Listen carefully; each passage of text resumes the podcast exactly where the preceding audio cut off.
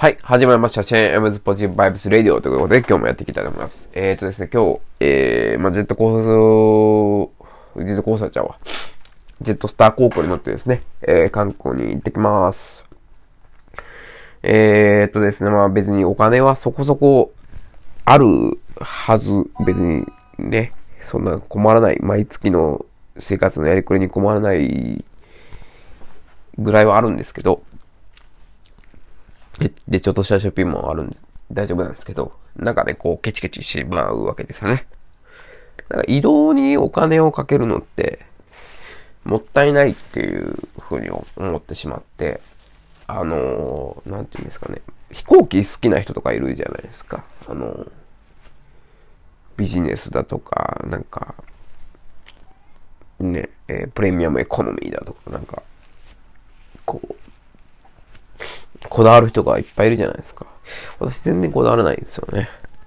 まあ、あの、ビジネスに乗ってなんかこう、まあ会社の金でね、ビジネス、会社の出張とかでかビジネス乗ったりとか、なんかアップグレードされてやっぱ嬉しいとか思いますけど、まあ会社の金でビジネス乗ることほとんど全くないんですけど、それは嬉しいと思いますけど。でも、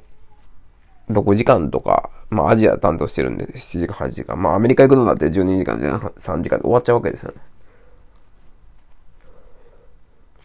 で、逆に、じゃあビジネスとエコノミーのね、あの、航空運賃の差が10万円ですと。だったら10、10時間とか我慢するだけで10万円浮くじゃないですか。10時間ですよね。で、10万円でできることめっちゃあるじゃないですか。で、逆に、なんて言うんでしょう、10、10万円もらおうと思ったら、まあ人によりますけど、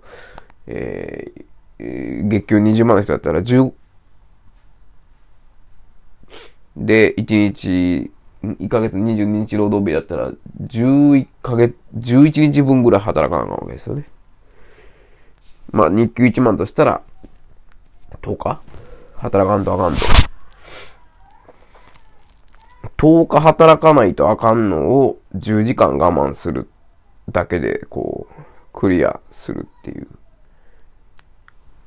ことになっちゃうんですよね。まあまあ、備えたら旅行とかね、成り立たないですけど、まあ趣味に使うのはね、いいと思うんですけど、私自身この移動にお金を払うというのがあんまりね、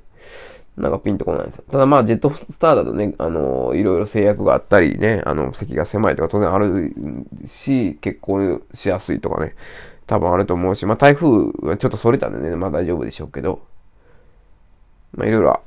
あるんで、まあ新幹線よりね、でもジェットスターで行くと、えっ、ー、とね、多分1万円近く節約になるんですよね。うん、なんで、いいかなと思っております。でも、まあ、久々にね、LCC 乗るんで、ちょっと、まあ、楽しみというか、どんなんかなというふうに思ってます。一応荷物はね、ちゃんとできるプランにして、まあ、あの、7キロ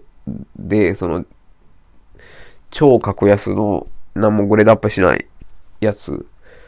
にしようかなと思ったんですけど、さすがにね、ちょっとあかんかなと。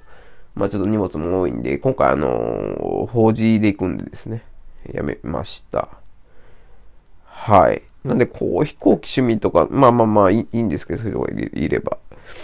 なんかこう、お金を使わなければ、その分、働いたことになる。まあ極端なことですよ。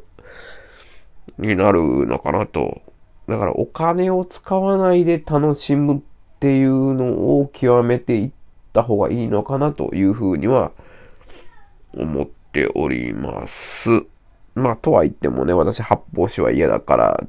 ちゃんとしたビール飲みたいとか、第3のビール嫌だとかはあるんで、まあ、こだわりなんでしょうけど、どっかでね。ただまあ、まあ、コスパコスパって、コスパっていう言葉自体は嫌いですけど、まあ、お金を使わないで楽しむいうのが人生において重要なのかなというふうに思いました。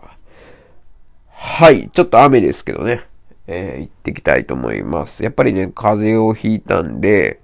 えー、やっぱり鼻炎の薬とかね、この鼻うがいするやつとか、これちょっと常備しとかないとな、ここはちょっとお金をかけないといけないかなというふうに思ってます。鼻炎の薬結構高いんですよね。ですけど、まあ、体調、鼻炎になるともう、ティッシュが手放せなくなるとか、古式とか、こういわゆる認知資源みたいな仕事を、まあいわゆる昔 MP と言われたやつですよね。がちょっと低下しちゃうんで、はい。ちょっとここは体調を整えるために、鼻炎の薬とかそういうのをちょっとちゃんと整備しとかなあかんなというふうに思いましたっていう話です。はい。本日はお聞きくださりましてありがとうございました。